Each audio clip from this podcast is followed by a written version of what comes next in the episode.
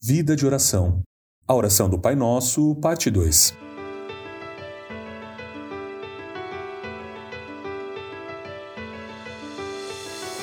Como vimos no episódio anterior, a oração do Pai Nosso é um guia de como devemos orar, e nela há seis elementos que Jesus nos dá como modelos para que imitemos: adoração, culto, provisão, confissão, intercessão e proteção nós começamos com a adoração. Pai nosso que estás no céu.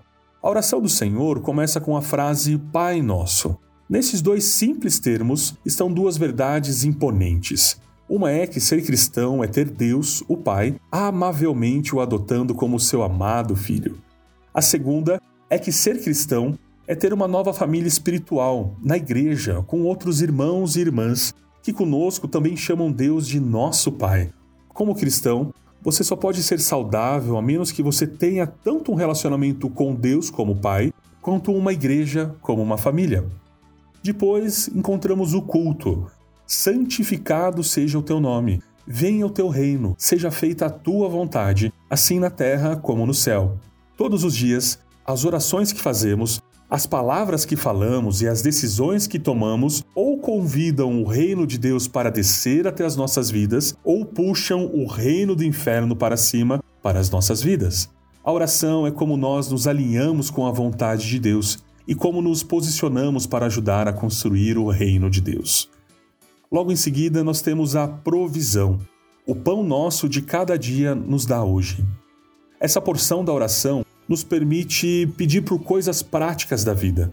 Nós precisamos de comida para comer, água para beber e um lugar para viver.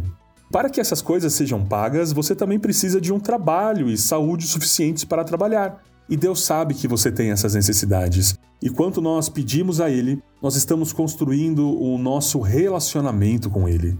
As nossas necessidades não são um fardo, nós somos bênção para o nosso Pai, exatamente como os filhos são bênção para os seus pais. Logo depois encontramos a confissão. Perdoa-nos as nossas dívidas. Essa sessão da oração nos lembra do nosso pecaminoso estado à luz da santidade de Deus, do nosso débito para com Deus, mas ela também nos lembra que o perdão total do nosso débito inteiro, ou seja, o passado, o presente e o futuro, está disponível através de Jesus. Perdoa as nossas dívidas. É o incrível reconhecimento da graça de Deus.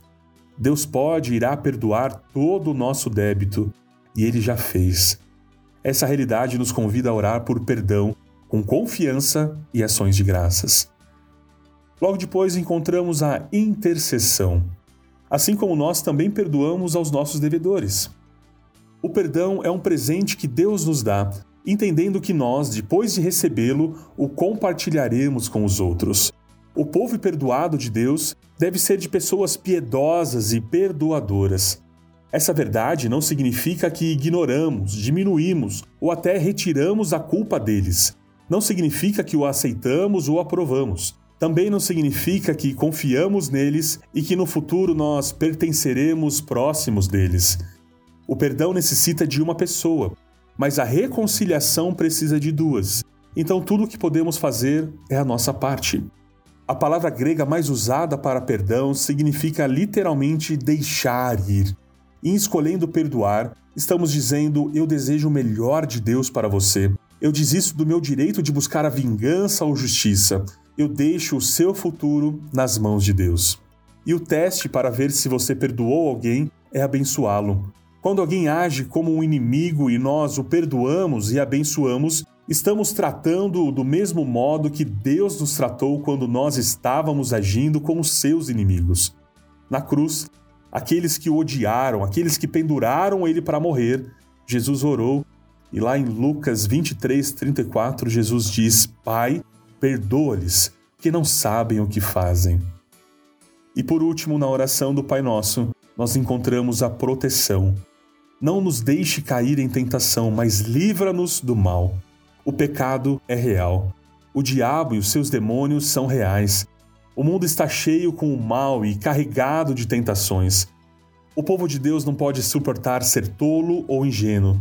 Enquanto podemos e devemos orar defensivamente pelo perdão quando pecamos, devemos também orar ofensivamente, antecipadamente, antes da tentação vir e do mal espreitar.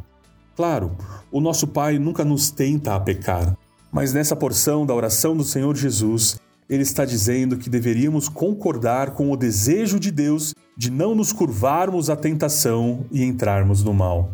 Orar para que Deus nos proteja da tentação é apenas uma extensão da oração de que a vontade de Deus seja feita em nossas vidas. Estamos dizendo, Deus, eu concordo contigo e não quero caminhar para longe de ti em desobediência.